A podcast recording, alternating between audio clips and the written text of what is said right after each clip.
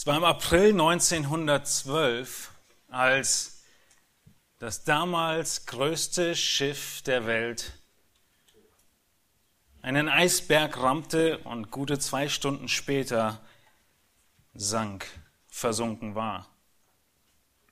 Kapitän Smith, der dieses Schiff anführte, er fuhr aus dem Hafen in Southampton aus, nur einige Tage vorher, und es war ihnen bewusst, dass die Eisberge in der Gegend, an der sie vorbeifahren würden, in den letzten Jahren immer weiter gewachsen sind, immer größer geworden sind, dass die Eisfelder immer weiter gen Süden gehen, wo sie dran vorbeifahren mussten. Außerdem bekamen sie während der Fahrt mehrere Funksprüche von anderen Schiffen, die ihnen Eisfelder und mitteilten und von Eisbergen warnten. Aber es wurden nicht alle Warnungen von den Funkern an die Brücke übergeben, weil die Funker sehr stark damit beschäftigt waren, die privaten Botschaften der Gäste zu übermitteln an all ihre Freunde am Festland. Die Telegramme der privaten Menschen hatten Vorrang. Diese Funker haben damals noch nicht gegen irgendein Gesetz verstoßen, denn es gab es noch nicht. Die wurden nachher erst aufgestellt, vor allem nach diesem großen Unglück. Aber so haben sie sich entschieden. Und durch diese Entscheidung der Funker unter anderem fehlten auf der Brücke genau die Informationen, die sie benötigten, und die Informationen zu der aktuellsten Position des Eisfeldes. Zeugenaussagen haben auch gezeigt, dass den Offizieren auf der Brücke die Eisberggefahr bewusst war. Aber jeder hatte unterschiedliche Informationen und keiner kannte alle Warnungen. Wenn wir nachher die Warnungen zusammengefasst haben nach dem Unglück, dann zeigt das Gesamtbild dass die Titanic von einem großen Eisfeld eingeschlossen war. Dieser Kapitän des Schiffes, jeder Kapitän eines Schiffes, wird mit dem Leben von vielen Menschen betraut. Er hat Werkzeuge, er hat Hilfsmittel, auf die er sich verlassen kann, aber er muss sie richtig kennen und richtig anwenden und umsetzen richtig mit ihnen umgehen. Ähnlich geht es den Gemeindegliedern und Pastoren heute. Auch wir haben Werkzeuge. Wir haben das unfehlbare und vollkommene Wort Gottes. Aber wir müssen richtig wissen, damit umzugehen. Wir können uns vollkommen darauf verlassen, aber wir müssen sie kennen. Und heute gibt es mehr Gemeindeglieder und Pastoren, die das Wort Gottes ungenügend kennen und befolgen und damit umgehen. Wir kommen heute Morgen zu den letzten beiden Versen im Kolosserbrief. Und wir haben in der letzten Predigt vor zwei Wochen diesen Abschnitt begonnen, mit der Überschrift das Einmaleins und das Ein und alles des Gläubigen. Sowohl das Grundlegendste und das, worauf es am Ende dennoch ankommt. Auf dem Schiff wäre das die Kommunikation gewesen.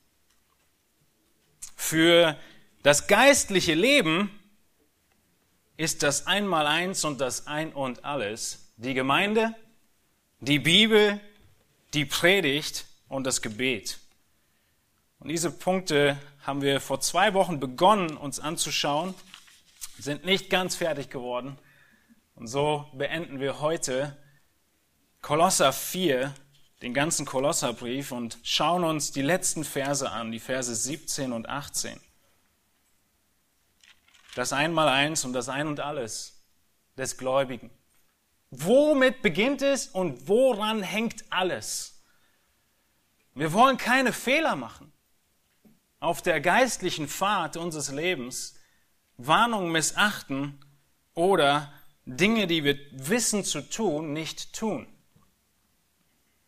Ich möchte die Verse 15 bis 18 nochmal lesen als kleine Erinnerung zur letzten äh, Predigt, wo Paulus in Kolosser 4 die, den Abschluss macht und den Brief beendet.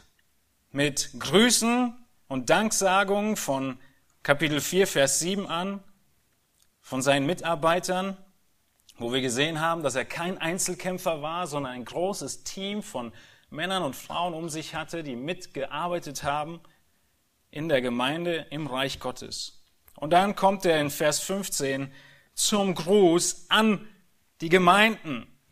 Das heißt in Kolosser 4, 15 bis 18. Grüßt die Brüder in Laodicea und den Nymphas und die Gemeinde in seinem Haus. Und wenn der Brief bei euch gelesen ist, so sorgt dafür, dass er auch in der Gemeinde der Laodicea gelesen wird und dass ihr auch den aus Laodicea lest und sagt dem Archippus, habe Acht auf den Dienst, den du im Herrn empfangen hast, damit du ihn erfüllst. Der Gruß mit meiner, des Paulus, Hand. Gedenkt an meine Fesseln. Die Gnade sei mit euch. Amen. So beendet Paulus diesen kurzen Brief von vier Kapiteln und wir sehen, dass er auf grundlegende Dinge am Ende hinweist und den Brief dann eigenhändig unterschreibt. Es war üblich, für ihn zumindest, mit einem Sekretär zu schreiben, weil wir davon ausgehen, dass er körperlich nicht in der Lage war, so viel zu schreiben, höchstwahrscheinlich aufgrund seiner mangelnden Sehkraft. Und so kommen zum Schluss nicht Lappalien, sondern enorm wichtige Aspekte. Wir haben uns schon angeschaut, dass dieser Vers 15, die Grüße an die Gemeinden, uns aufzeigt, wie und dass die Gemeinden damals schon verbunden waren miteinander, einander kannten und miteinander gedient haben. Wir sehen den Zusammenhalt der Gemeinden und wir haben festgestellt vor zwei Wochen, dass dieser Zusammenhalt von unseren Ortsgemeinden und all den Grüßen, die wir gerade gehört haben, darin besteht, dass wir alle in Christus sind. Wir haben alle denselben Herrn, wir haben alle denselben Retter, wir haben ein und denselben Gott. Und das ist tatsächlich, was die eine Taufe mit dem Geist bedeutet. Darauf sind wir kurz eingegangen aus 1. Korinther 12. Wir sind gemeinsam identifiziert mit Christus. Er ist unser Herr und das verbindende Element vereinigt uns. Und deshalb bewahren wir die Einheit der Ortsgemeinde. Wir haben als zweiten Punkt gesehen, dass nicht nur die Gemeinde und die weltweite Gemeinde, die universale Gemeinde, das große Bild der Gemeinde wichtig ist, sondern wir haben gesehen, dass wir gewiss sein können, dass die Bibel fehlerfrei ist. Das Wort Gottes ist vollkommen perfekt bewahrt worden, nachdem es von Gott selbst gegeben wurde. Wir sagen dazu, inspiriert wurde. Petrus nennt es eingehaucht wurde, von Menschen geschrieben und von Gott geschrieben. Die zweifache Autorenschaft. Jedes einzelne Wort der Bibel, jedes einzelne Wort der Briefe ist Gottes Wort. Und dies haben wir uns angeschaut in Vers 16. Wir sehen in Vers 16, dass dieser Brief, der Kolosserbrief, vorgelesen worden sollte in der Gemeinde. Wir hatten festgestellt, dass das Vorlesen von Schrift nur Gottes Wort vorbehalten war. Paulus sagt hier also, dass dieser Brief auch Gottes Wort ist und er deswegen vorgelesen werden darf und soll. Und genau dasselbe sollen sie tun mit dem Brief aus Laodicea. Auch die haben einen Brief bekommen und auch den sollten sie lesen. Und das, was uns die Bibel heute gebracht hat und wie Gott dafür gesorgt hat, dass die Bibel heute die Bibel ist und wie sie zusammengestellt ist, haben wir uns vor zwei Wochen angeschaut, nämlich, dass diese Gemeinden die wussten, dass dies Gottes Wort ist, diese Briefe mit höchster Sorgfalt kopiert und abgeschrieben haben und dann in Zirkulation gebracht haben zu anderen Gemeinden. Und diese Weitergabe der Briefe als anerkanntes Wort Gottes hat dazu geführt, dass irgendwann nach ungefähr 60, 70, 80 Jahren die Briefe in allen Gemeinden vorhanden waren. Und einige, die es nicht an die Enden der Welt geschafft haben zu zirkulieren, wurden dann in den Konzilen noch zusammengetragen. Gottes Wort ist nicht nur gegeben, sondern er hat es auch erhalten. Und so können wir nur vom Neuen Testament in über 5000 Manuskripten die Unverfälschtheit und die Sorgfalt der Kopien nachvollziehen. Wir dürfen gewiss sein, dass die Bibel fehlerfrei bewahrt ist. Wir haben gesehen, dass diese Bibel, dieses Wort Gottes gelesen werden soll und gepredigt werden soll. Es ist das, was in der Gemeinde passieren soll. Alles dreht sich um das Wort Gottes. Die ersten Punkte waren also, die wir letztes Mal behandelt haben, wir müssen größer denken als nur unsere Gemeinde. Gottes Gemeinde ist größer. Gottes Rettungsplan beinhaltet Menschen aus allen Völkern, Stämmen und Nationen. Und den zweiten Aspekt, dass wir gewiss sein dürfen, dass die Bibel unverfälscht ist. Und Paulus beschreibt hier in Kolosser 4,16, wie Gott dafür gesorgt hat, dass sie erhalten geblieben ist, ohne modernste Technik. Jetzt schauen wir uns in der heutigen Predigt die letzten beiden Punkte an. Wir konzentrieren uns auf Vers 17, ein enorm wichtiger Schlüsselvers und schließen dann mit Vers 18. Wir sehen in Vers 17 eine wichtige Aufforderung, nämlich dass Paulus zum Abschluss dieses Briefes zwei Ermahnungen ausspricht in diesem Vers, die uns ermahnen, treu zu bleiben im Dienst, im Dienen. Dein Dienst ist nicht entbehrlich. Es heißt in Vers 17, und sagt dem Archippus, habe Acht auf den Dienst, den du im Herrn empfangen hast, damit du ihn erfüllst. Paulus nimmt diesen Brief, von dem er weiß, dass er um die ganze Welt gehen wird, nennt einen ganz persönlichen Namen, Archippus, und ermahnt ihn. Ermahnt er ihn? Nein, er ermahnt ihn nicht. Wen ermahnt Paulus? Der Text heißt, und sagt dem Archippus. Ein großer Unterschied. Paulus ermahnt die Gemeinde.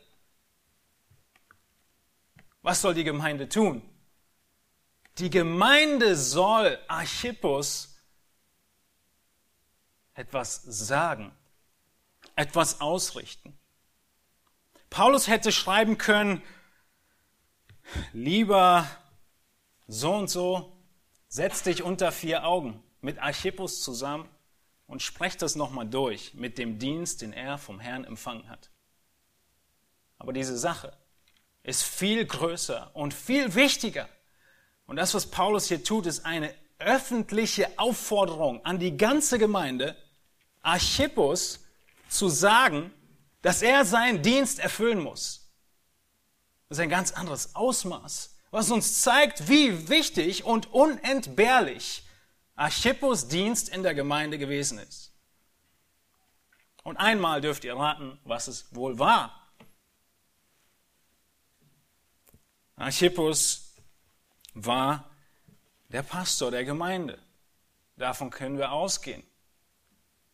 Denn diese Art von Ermahnung und die Bezeichnung, der Dienst, den du vom Herrn empfangen hast, ist eine gängige Bezeichnung für das, die, den Dienst und das Amt des Pastors. Wir wissen, dass Epaphras, der Pastor und Gründer der Gemeinde war, weg ist nach Rom zu Paulus. Und er hat Epaphras dagelassen und hat ihm diesen Dienst übergeben. Aber Paulus sagt nicht, den Dienst, den du von Epaphras empfangen hast, sondern den Dienst, den du im Herrn empfangen hast. Wir kommen gleich noch dazu. Der erste Befehl, den wir sehen, ist der Befehl, den wir überlesen. Er geht an die ganze Gemeinde. Der Befehl, dass ihr den Pastoren etwas sagt. Der Befehl, dass die Kolosser ihrem Archippus etwas sagen. Es ist die zweite Person Plural. Alle sind gemeint. Sie sollen sagen, sie sollen ermutigen, sie sollen helfen, dass dieser Dienst vollzogen wird. Sie sollen Anteil haben am Leben dieses Mannes. In dem Maße, wie die Gemeinde ihre Leitung sagt, denkt an den Dienst, den ihr habt. In dem Maße wird die Gemeinde biblisch geleitet, weil die Männer Zeit bekommen, sie biblisch zu leiten. In dem Maße wird die Zurüstung der ganzen Gemeinde effektiver und stärker passieren, weil das die Aufgabe der Pastoren ist. Wir sehen gleich noch eine ganz konkrete. Und die Unterordnung der Gemeinde unter die Ältesten wird viel einfacher passieren, weil sie sich unter das Wort unterordnen müssen und dürfen. Aber das Höchste in all dem ist, dass Gott verherrlicht wird. Das größte Ziel in all dem ist, dass Gott so verherrlicht wird. So ist der Plan Gottes für seine Gemeinde. Dass es Hirten gibt, Pastoren gibt oder Älteste, Synonyme, die der Gemeinde vorstehen und sie anleiten, sie zurüsten. Und dieses Zeugnis der Einheit wird wiederum Gott verherrlichen. Der Befehl an die Gemeinde sagt dem Archippus. Was sollen sie sagen? Wie sieht der Befehl aus an den Pastoren? Letztendlich ist es eine Ermahnung von Paulus, treu zu sein. Er muss treu sein. Er hat etwas empfangen, er ist ein Verwalter von etwas und er muss treu sein. Dieses Wort, den Dienst, den du empfangen hast, dieses Wort Dienst zeigt in vielen anderen Bibelstellen das pastorale Amt. Zwei Stellen, die ich euch nennen möchte, sind 1. Timotheus 4, 6, wo Paulus zu Timotheus sagt, wenn du dies den Brüdern vor Augen stellst, wirst du ein guter Diener Jesu Christi sein, der sich nährt mit den Worten des Glaubens. Die Pastoren werden häufig Diener genannt. Und in Kolosser 1, 25, wo Paulus von sich selbst spricht, in diesem selben Brief, Kolosser 1, sagt er, ich bin Diener geworden, gemäß der Haushalterschaft, der Verwalterschaft, die mir von Gott für euch gegeben ist. Wir sehen, dass dieses Wort Dienst oder Diener häufig dieses Amt beinhaltet. Und die Aufforderung und die Schärfe dieser Aufforderung lassen kaum einen anderen Dienst zu. Was ist das für ein Dienst, den ein Pastor empfängt? Warum diese Schärfe der Aufforderung? Schaut in den Text hinein und Paulus, er benutzt ein ganz wichtiges, kleines, kleines Wort. Er sagt, habe Acht auf den Dienst, und jetzt beschreibt er ihn, den du im Herrn empfangen hast. Dieser Dienst ist im Herrn gekommen. Wieso steht er nicht vom Herrn? Wieso steht er nicht von Epaphras? Wieso steht er nicht von Paulus? Weil der Dienst nicht von irgendjemandem kommt, sondern der Dienst, er ist im Herrn. Wir sind in Christus, wie wir vorhin bei der Zusammenfassung der globalen Gemeinde gerade gesagt haben. Und in Christus bekommen wir Dienste, bekommen wir Gaben, bekommen wir Talente. Hast du Gaben bekommen? Von wem? Von Jesus Christus selbst, der wenige Seiten vorher im Kolosserbrief als Herr über alle Schöpfung beschrieben wurde. Jesus Christus selbst, der alles geschaffen hat, was im Himmel und auf Erden ist. Kolosser 1, 16. Jesus Christus, der das Haupt der Gemeinde ist.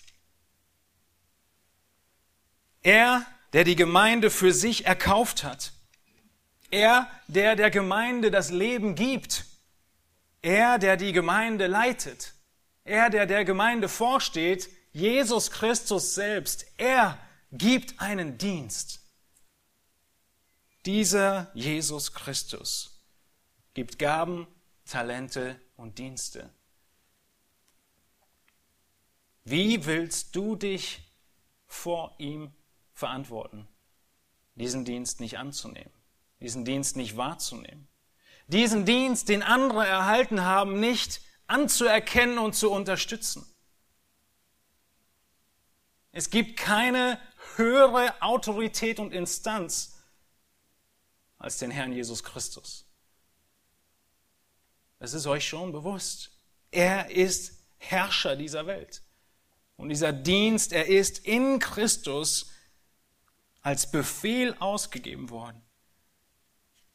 Es war von jeher Gottes Plan, dass die Personen, die heute deine Pastoren sind, deine Pastoren werden sollten. Paulus sagt in Epheser 2, Vers 10, dass wir in den Werken wandeln, welche? Die Gott zuvor bereitet hat. Alles liegt offen vor dem Herrn. Und so plant er und orchestriert als ein perfekter Dirigent, wer welche Geige spielt, wer auf welcher Position ist. Und das nicht erst 2015, weil er merkt, 2016, da gehen einige Leute und gründen eine neue Gemeinde. Sondern das tut er schon vor Grundlegung der Welt. Er hat seinen Plan. Und in diesem Plan stehen wir und in dieser Verpflichtung stehen wir.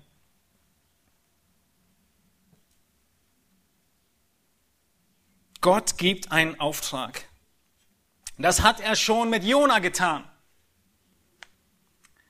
Jona, der Prophet, der widerwillige Prophet, der den Auftrag bekam, in einer der damals schrecklichsten Städte und boshaftesten Gesellschaften, die man sich vorstellen kann, ähnlich wie das, was wir heute vom IS hören, in so eine Stadt sollte Jona gehen und ihnen predigen, Gott wird euch richten, tut Buße. Jona sagt, nicht mit mir. Ich fahre in die andere Richtung mit dem Schiff. Das Schiff gerät in Seenot, Jona geht über Bord, Gott sorgt dafür, dass ein sehr großer Fisch ihn verschluckt und nach drei Tagen ausspeit. Jona bekommt klar und deutlich gesagt, was er zu tun hat. Widerwillig geht er durch die Stadt und predigt. Ein Mann, eine Botschaft, eine Methode. Er predigt das Wort Gottes. Er sagt lediglich, was Gott ihm gesagt hat zu sagen. Das ist, was ein Prediger tut. Jona bekam diese zweite Chance, nachdem er von dem Fisch ausgespuckt wurde. Ihr Lieben, so wird es bei euch nicht sein. Ihr geht nicht über Bord, ihr werdet auch nicht verschluckt und ihr werdet auch nicht ausgespuckt. Dieser Text, er genügt, dass du verstehen musst, ich muss meinen Dienst wahrnehmen.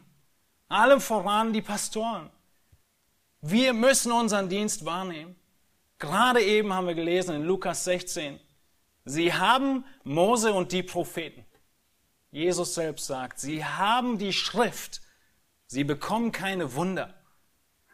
Die Schrift reicht. Und diese Schrift, sie genügt. Es wird uns nicht ergehen wie Jona. Wir müssen die Schrift lesen und sie befolgen. Wir müssen den Dienst, den wir im Herrn empfangen haben, wahrnehmen. Jeder von uns hat einen Dienst. Jeder von uns hat Gaben. Einige von uns sind noch auf der Suche und es bedeutet trotzdem nicht, dass wir nicht dienen, dass wir nichts tun, sondern wir dienen, wo wir können. Die Pastoren sind beauftragt mit einem Dienst. Wir schauen uns gleich an, was es bedeutet, was er tun muss. Aber er muss genauso wie ein Soldat von seinem Befehlshaber in den Krieg geschickt wird und sich um nichts mehr kümmert, als nur zu kämpfen. Genau so muss der Hirte sich konzentrieren auf die eine einzige Sache, für die er in den Dienst gestellt wurde.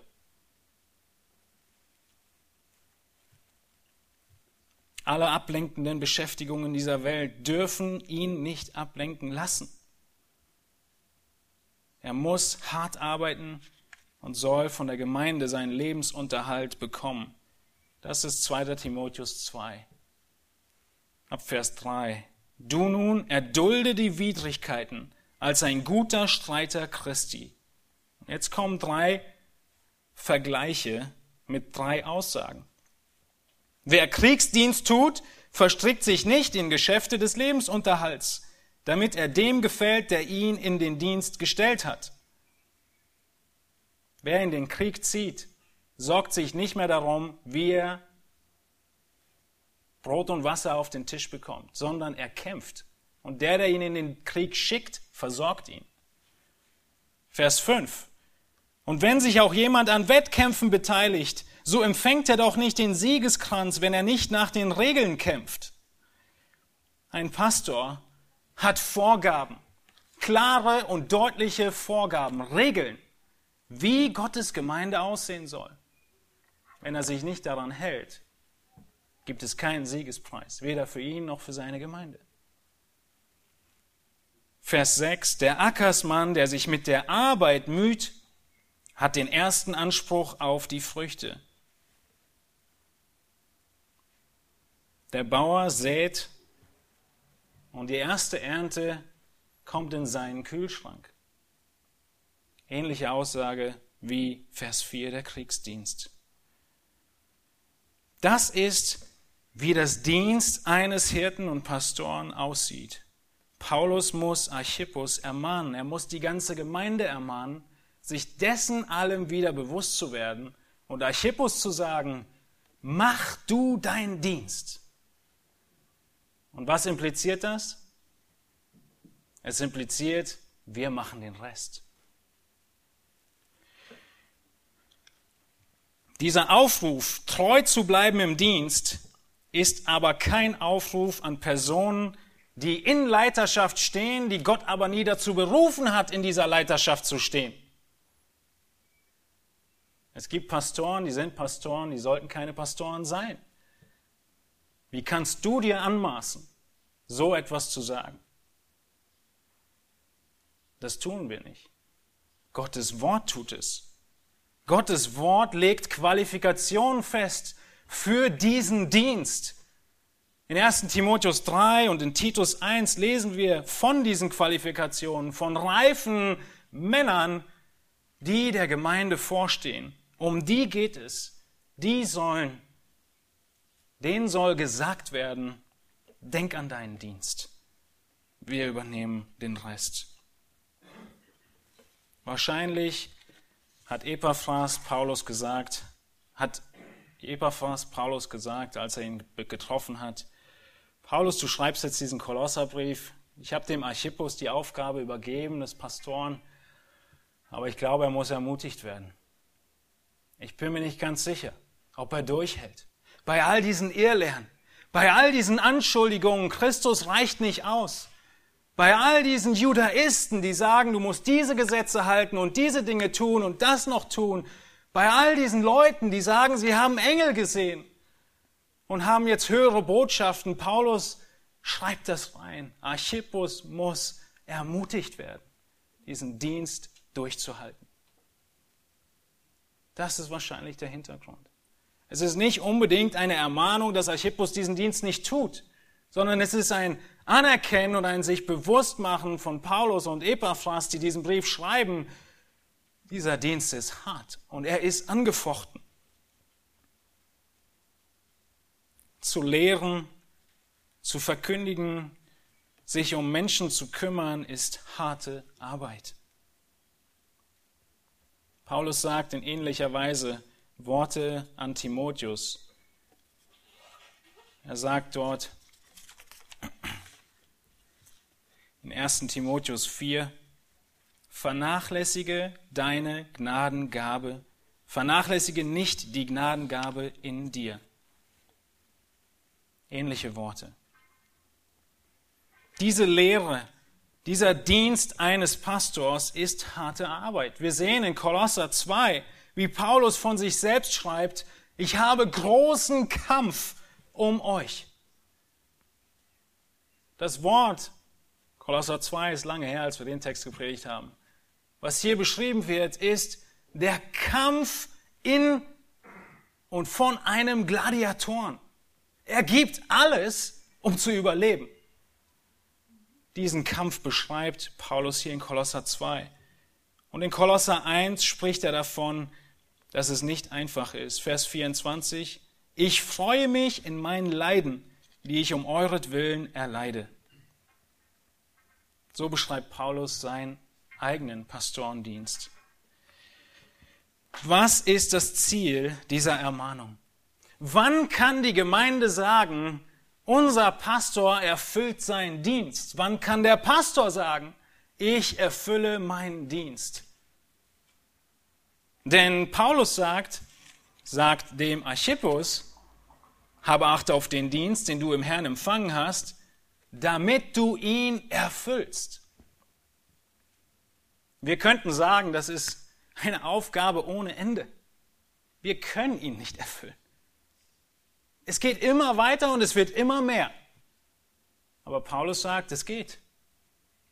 Der Dienst kann erfüllt werden und es gibt Kriterien, wie sie aussehen. Wie ist es, wenn du einen Auftrag bekommst? Wann kannst du sagen, du hast mir einen Auftrag gegeben, hier ist das Ergebnis, ich bin fertig. Wenn der Chef dir sagt, du sollst das Lager sortieren,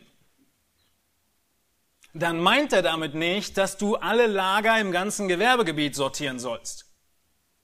Er meint auch nicht, dass du Staub wischen sollst im Lager. Ein Auftrag, wenn er konkret ist, wenn er abgegrenzt ist, kann erfüllt werden. Und genau das tut Gott mit denjenigen, die er als Unterhirten, als Pastoren einsetzt. Er sagt ihnen genau, was sie tun müssen. Die Funker auf der Titanic, sie hatten noch nicht mal dieses Regelwerk, aber sie hätten den Passagieren einen größeren Gefallen getan, wenn sie die persönlichen SMS und Tweets gelassen hätten und stattdessen die Funksprüche, die sie erhalten haben, höchstpersönlich auf die Brücke gebracht hätten die ganzen Warnungen und Infos an den Kapitän. Und genau so hat der Pastor ein höheres Ziel, als nur Menschen zu unterhalten und Menschen wohlgefällig zu sein und das zu tun, was sie sich wünschen. Er kann es sich nicht aussuchen. Was ist dieser Auftrag? Heutzutage ist die Erwartung in dieser Welt in jedem Bereich größer und besser. Ein Bestseller jagt den nächsten, wie die Gemeinde größer und besser werden kann. Aber im Kern setzen sie auf die Unterhaltung der Menschen statt auf die Auslegung der Schrift. Kirche mit Vision. Kirche wird neu erfunden. Steve Lawson möchte ich zu Wort kommen lassen in einem Zitat an dieser Stelle. Er sagt, zugegeben, natürlich können Pastoren von wachsenden Gemeinden und erfolgreichen Diensten lernen. Aber das Werk Gottes muss auf Gottes Weise getan werden, wenn es Gottes Segen erfahren soll. Er ist es, der die Kraft gibt und er allein sollte die Ehre empfangen. Aber der Wille Gottes kommt nur dann zum Tragen, wenn man sich seinem vorherbestimmten göttlichen Plan für den Dienst unterordnet. Folgt man jedoch Programmen, deren erste Priorität den Leuten gilt und die oft die weltliche Art imitieren, dann kommt die Energie dazu aus dem Fleisch und Menschen. Nicht Gott empfangen die Ehre. In der ganzen Kirchengeschichte haben Prediger, die die Kirche nachhaltig geprägt haben, gewusst, was Horten beschrieb. Die ordnungsgemäße Verkündigung Christi durch die wortgetreue Auslegung der Heiligen Schrift ist für die Entstehung einer anbetenden, dienenden Gemeinschaft wichtiger als politische Unterstützung, moralische Kreuzzüge und unterhaltsame Gottesdienste. Die Evangelikalen bejahen zwar die Irrtumslosigkeit der Bibel, aber viele von ihnen haben anscheinend den Glauben daran verloren, dass sie, die Bibel, zur Errettung und zur Heiligung hinreichend ist.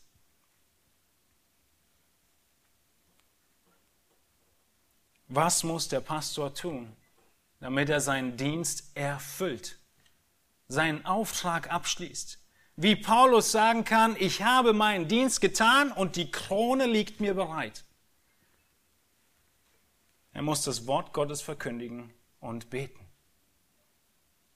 Eine sehr klare und deutliche Aufgabenbeschreibung und eine sehr abgegrenzte. Der Großteil unserer Beschäftigung widmen wir uns dem Wort Gottes zu predigen. Wir haben gesehen in Kolosser 4, wie Paulus Epaphras lobt, ein Kämpfer des Gebets zu sein.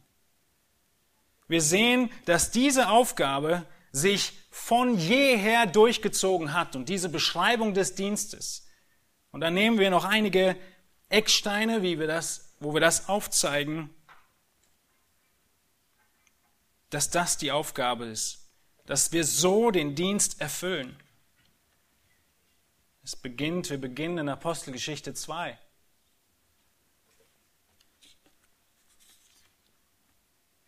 Diejenigen, die das Wort Gottes gehört haben, lassen sich taufen. Es wurden 3000 Seelen hinzugetan, die zum Glauben kommen. Was tut diese erste junge Gemeinde? Der bekannte Vers in Vers 42. Und sie blieben beständig in der Lehre der Apostel und in der Gemeinschaft und im Brotbrechen und in den Gebeten. Das, was diese Gemeinde und die ersten Apostel auszeichnet, ist, sie bleiben in der Lehre. Es ist kein Zufall, dass dieses Wort und diese Aufgabe und diese Tätigkeit allem anderen vorangestellt wird. Vor allem anderen lehrten die Apostel. Sie lehrten Grundsätze. Dieser Lehrdienst, er brachte Leben in alle Sparten der Gemeinde. Das Herzstück, was den Rest des Körpers mit Blut versorgt, das ist die Predigt. Die Lehre muss beim Christen immer zuerst kommen. Es geht im Leben des Christen stets das Gebot der Praxis voraus. Erst kommt die Lehre und dann die Pflicht. Erst die Auslegung und dann die Erfahrung. Weil dem so ist, heißt der Geist auch der Geist der Wahrheit. Und diese gesunde Lehre, sie bereichert Sie vitalisiert jeden Bereich der Gemeinde. Sie belebt ihn. Jesus hat das vorgemacht. Was war Jesu Hauptaufgabe und Ziel, als er auf die Erde kam? Es waren nicht die Zeichen und Wunder. Es waren nicht die auferweckten Toten. Es war die Predigt. Es war die Lehre. Es war das Leben und Dienen und Belehren der Menschen im großen und im kleinen Kreis. Die Wunder, die Jesus tat, sie bestätigten seine Lehre und seine Autorität. Auch das, nochmal, haben wir gerade in Lukas 16 gelesen. Jesus selbst sagt, sie bekommen keine Wunder. Keiner wird aus den Toten auferstehen und ihnen erzählen, wie schlimm die Hölle ist. Sie haben Mose und die Propheten. Nicht nur hat Jesus es vorgelebt, dass das Priorität ist, sondern er hat es auch so beauftragt. Er hat den Jüngern gesagt, lehrt sie alles halten, was ich euch befohlen habe. Das war der große Auftrag an die Jünger. Sie sollten lehren. Gehen, taufen und lehren. Kaum ist der Heilige Geist an Pfingsten gekommen, fangen die Jünger an zu lehren, zu predigen, Sie sind nicht aufzuhalten, im kleinen wie im großen Rahmen. Was sagt Jesus zu Petrus, als er ihn wiederherstellt nach der Verleugnung? Liebst du mich? Und dann sagt er, weide meine Schafe. der Hirtendienst, der Lehrdienst der Pastoren ist das A und O.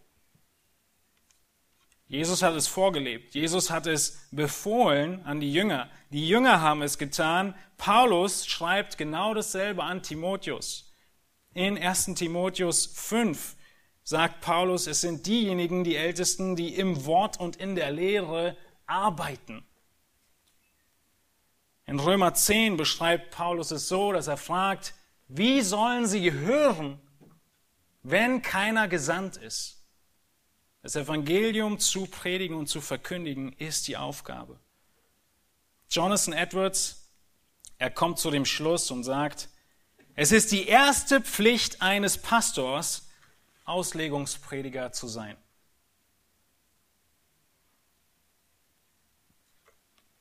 Warum sage ich euch das alles? Weil ihr wissen müsst, worin ihr eure Pastoren erinnert und was ihr ihnen sagt. Ihr müsst wissen, was ihre Verantwortung ist und ihr müsst wissen, was eure Verantwortung ist. Und natürlich in der Anwendung gilt das auf deinen Dienst genauso. Du hast Gaben, du hast einen Dienst und du musst wissen, was es ist und was der Herr von dir erwarten wird. Der Pastor, er muss lehren und er muss beten. Wir sehen in Apostelgeschichte, dass die Gemeinde so schnell wächst und so groß wird, dass diese Gemeindeleiter ganz natürlich Leitungsverantwortung übernehmen, auch in praktischen Dingen wie das Kellnern. In Apostelgeschichte 6 setzen sie sich zusammen und sagen, wir müssen Leute finden, die reif sind im Glauben und ihnen diese Aufgaben übergeben. Warum? Sie sagen, wir aber wollen beständig im Gebet und im Dienst des Wortes bleiben. Im Gebet bleiben und im Dienst des Wortes. Die Schrift spricht nicht so viel vom Beten der Pastoren, wie sie vom Lehren und vom an der Wahrheit bleiben der Pastoren spricht. Aber es ist völlig impliziert, weil die Aufgabe, die dem Prediger zukommt, das Wort Gottes zu verkündigen und Menschenherzen zu verändern, ist unmöglich. Niemand von euch wird irgendeinen Gedankengang heute verändern, wenn nicht Gottes Geist wirkt durch sein Wort. Und diese Abhängigkeit der Prediger, sie ist ihnen so bewusst. Sie ist ihnen dann bewusst, wenn sie am Wort bleiben. Wenn sie menschliche Weisheit predigen, brauchen sie das Gebet nicht mehr. Denn es wird halt funktionieren. Deswegen wählt man ja auch diese Predigt, weil es funktioniert. Aber das Kreuz funktioniert nicht. Niemand glaubt an einen gekreuzigten Mann am Kreuz, es sei denn, der Geist wirkt es und öffnet die Augen. Dass dieser Mann am Kreuz den Zorn Gottes auf sich genommen hat, um Sündern Vergebung zu ermöglichen. Das ist 1. Korinther 1 und 2. Aber wir haben schon gesagt und gesehen, Paulus, er beschreibt Epaphras als Kämpfer des Gebets. Und er sagt hier, Archippus, bleib am Ball. Bleib am Ball. Es ist hart und es ist schwer, aber bleib am Ball. Und deine Pastoren, sie werden ihren Dienst erfüllen, wenn sie fortwährend im Gebet und im Dienst des Wortes bleiben. Die ganze Gemeinde soll sie daran erinnern und es ihnen sagen.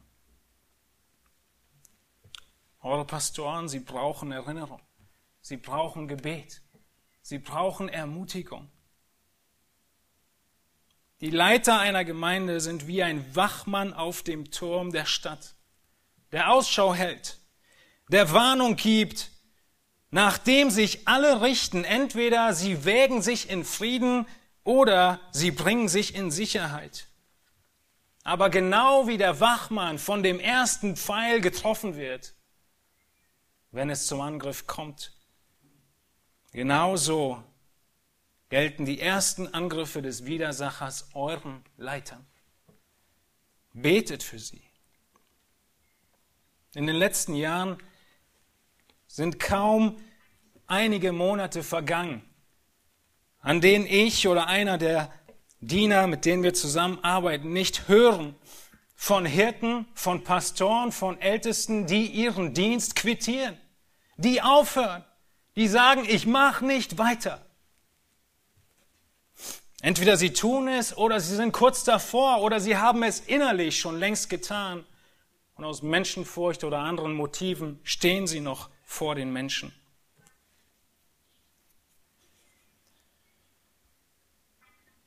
Sie brauchen Gebet. Wir haben Gaben bekommen. Wir haben gerade schon gesagt, Gott hat sie in Weisheit verteilt. Und es sind unterschiedliche Gaben und jeder braucht den anderen. Und wenn ich meine Frau sehe, wie sie eine Kiste Getränke trägt, was würde ich tun?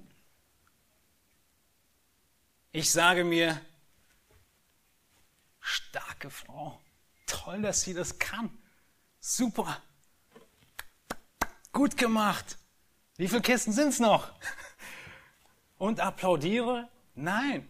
Ich bin mir bewusst, dass Gott mir Kraft gegeben hat, das einfacher zu tun. Ich springe auf und übernehme die Kiste und den Rest der Kisten. Was tut meine Frau, wenn sie mich sieht, wie ich anfange, einen Salat zu schneiden? Sie nimmt, in meinem Fall, mir das Messer aus der Hand. Was tust du, wenn du deine Geschwister oder einen deiner Hirten eine Aufgabe tun siehst, die du gut kannst? Du nimmst sie ihm aus der Hand. Lass mich das tun.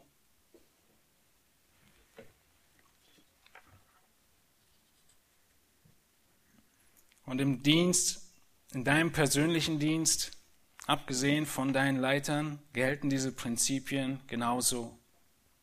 Du hast deinen Dienst bekommen.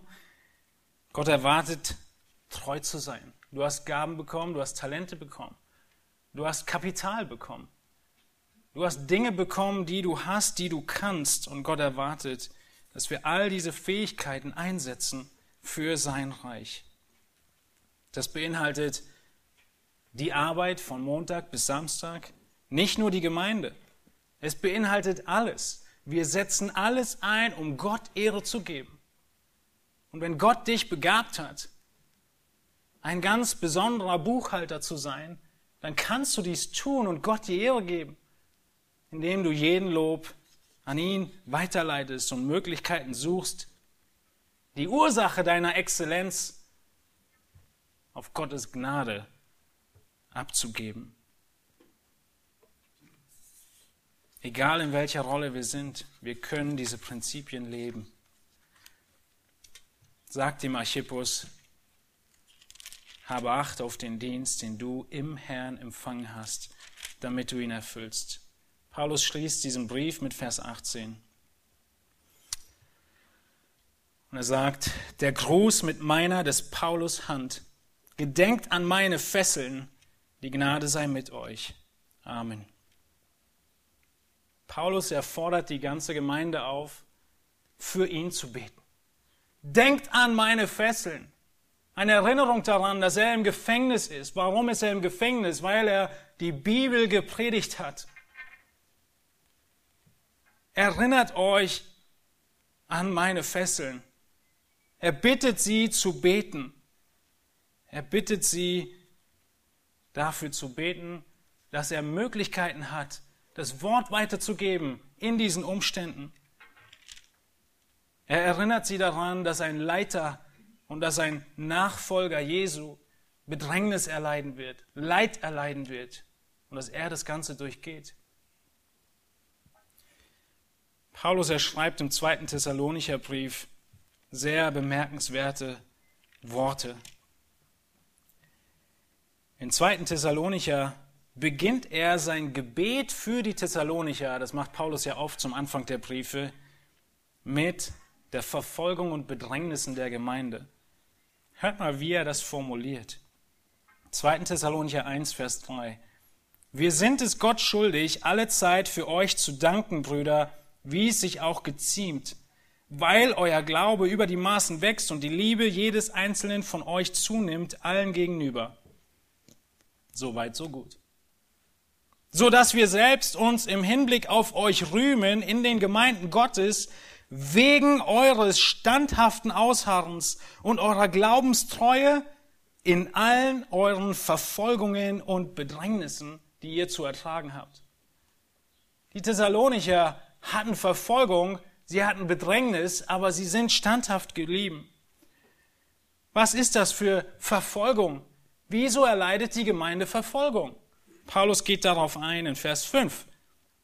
Sie sind ein Anzeichen des gerechten Gerichtes Gottes, dass ihr des Reiches Gottes würdig geachtet werdet, für das ihr auch leidet.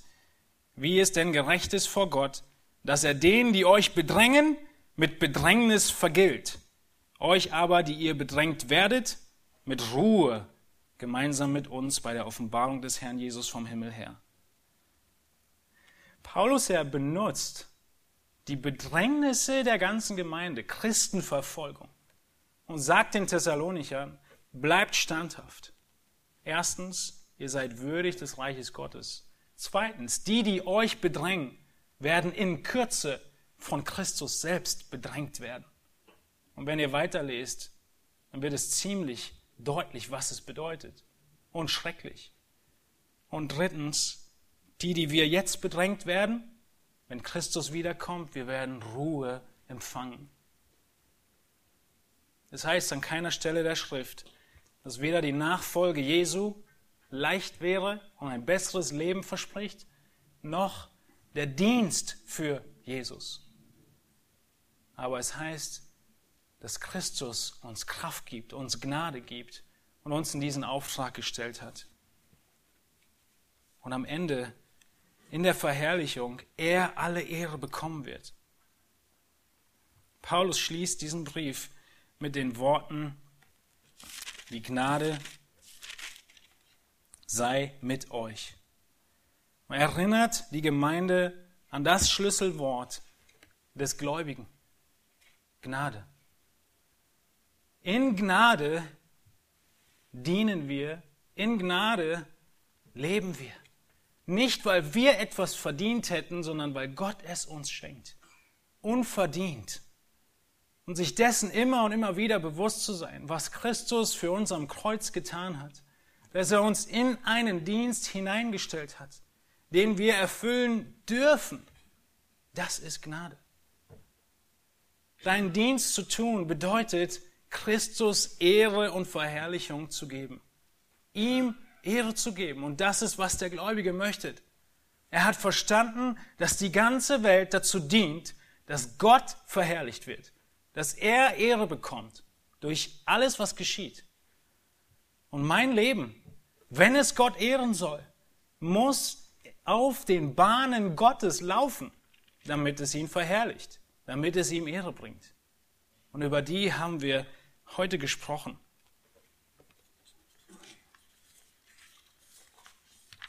Wir sehen, dass wir in der Kraft des Geistes leben können wandeln können, dienen können und leiden können.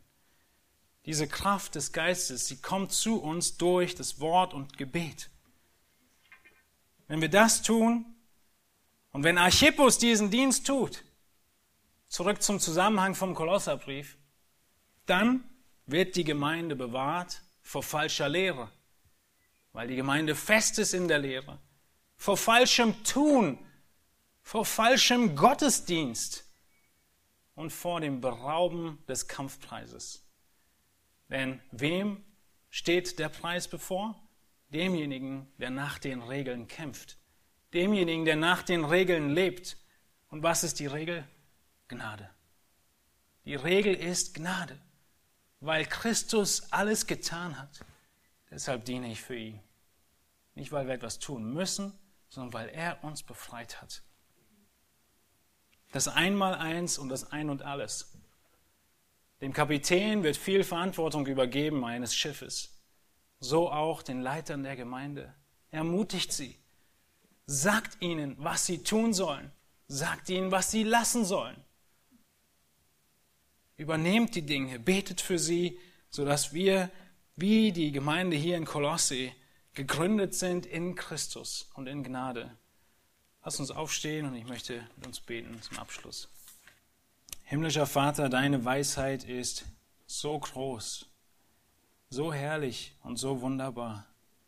Wir danken dir dafür, dass in deiner Weisheit wir als Menschen Teil deines großen Plans sein dürfen. Eines Plans, der die Rettung von Menschen aus allen Bereichen dieser Welt, allen Nationen und allen Sprachen vorsieht. Herr, wir dürfen uns erinnern an die Größe der, deiner Kraft und deiner Macht, indem wir erkennen, dass du überall wirkst und Menschen rettest. Wir dürfen uns erinnern daran, Herr, dass du gut bist, dass du treu bist, dass Jesus Christus unser Herr und Retter ist. Wir dürfen gewiss sein, dass dein Wort, was wir heute haben dürfen, unverfälscht ist. Du bist mächtig genug, nicht nur dich selbst zu offenbaren und uns zu zeigen, wie du bist, sondern dieses dein Wort auch zu bewahren bis zum heutigen Tag. Bis zu dem Tag, an dem du wiederkommst, denn du hast gesagt, kein Wort wird vergehen. Du wirst dafür sorgen, dass es unverfälscht bleibt, sodass dein Wort wozu es gesandt ist, wirkt, Menschen rettet und Menschen dir ähnlicher macht. Herr, wir danken dir dafür, dass du deiner Gemeinde so viele Gaben gegeben hast, so viele Dienste gegeben hast. Schenk du Gnade, dass jeder einzelne von uns seinen Dienst ernst nimmt, wahrnimmt, was es ist, ihn annimmt, ihn sucht zu erfüllen, nach den Prinzipien, nach den Voraussetzungen, die dein Wort uns gibt. Schenk du Gnade den Vorstehern dieser Gemeinde, einer jeden Gemeinde, die heute zuhört oder es noch hören wird, diesen Auftrag zu erfüllen, wie dein Wort ihn beschreibt, wie wir ihn nur kurz umreißen konnten. Der Auftrag ist so detailliert beschrieben, weil die Gefahr abzuweichen so groß ist. Herr, wir wollen in keinem kleinen Element abweichen, denn die Gefahr des Schiffbruchs ist zu groß. Wir beten, dass du gnädig bist. Wir danken für deine Gnade, für Jesus Christus, der alles gewirkt hat, alles vollbracht hat, den gesamten Zorn, der uns galt, auf sich genommen hat und an unserer Stelle gestorben ist, der auferstanden ist und dass wir, weil wir auferstehen, nun leben ohne Furcht vor dem Tod. Alles geben zu deiner Ehre und Verherrlichung. Schenk du Gnade dazu zur Umsetzung und Anwendung dessen, was wir gelernt haben heute. Möge dein Geist wirken in unseren Herzen und Frucht bringen durch den Samen deines Wortes. Amen.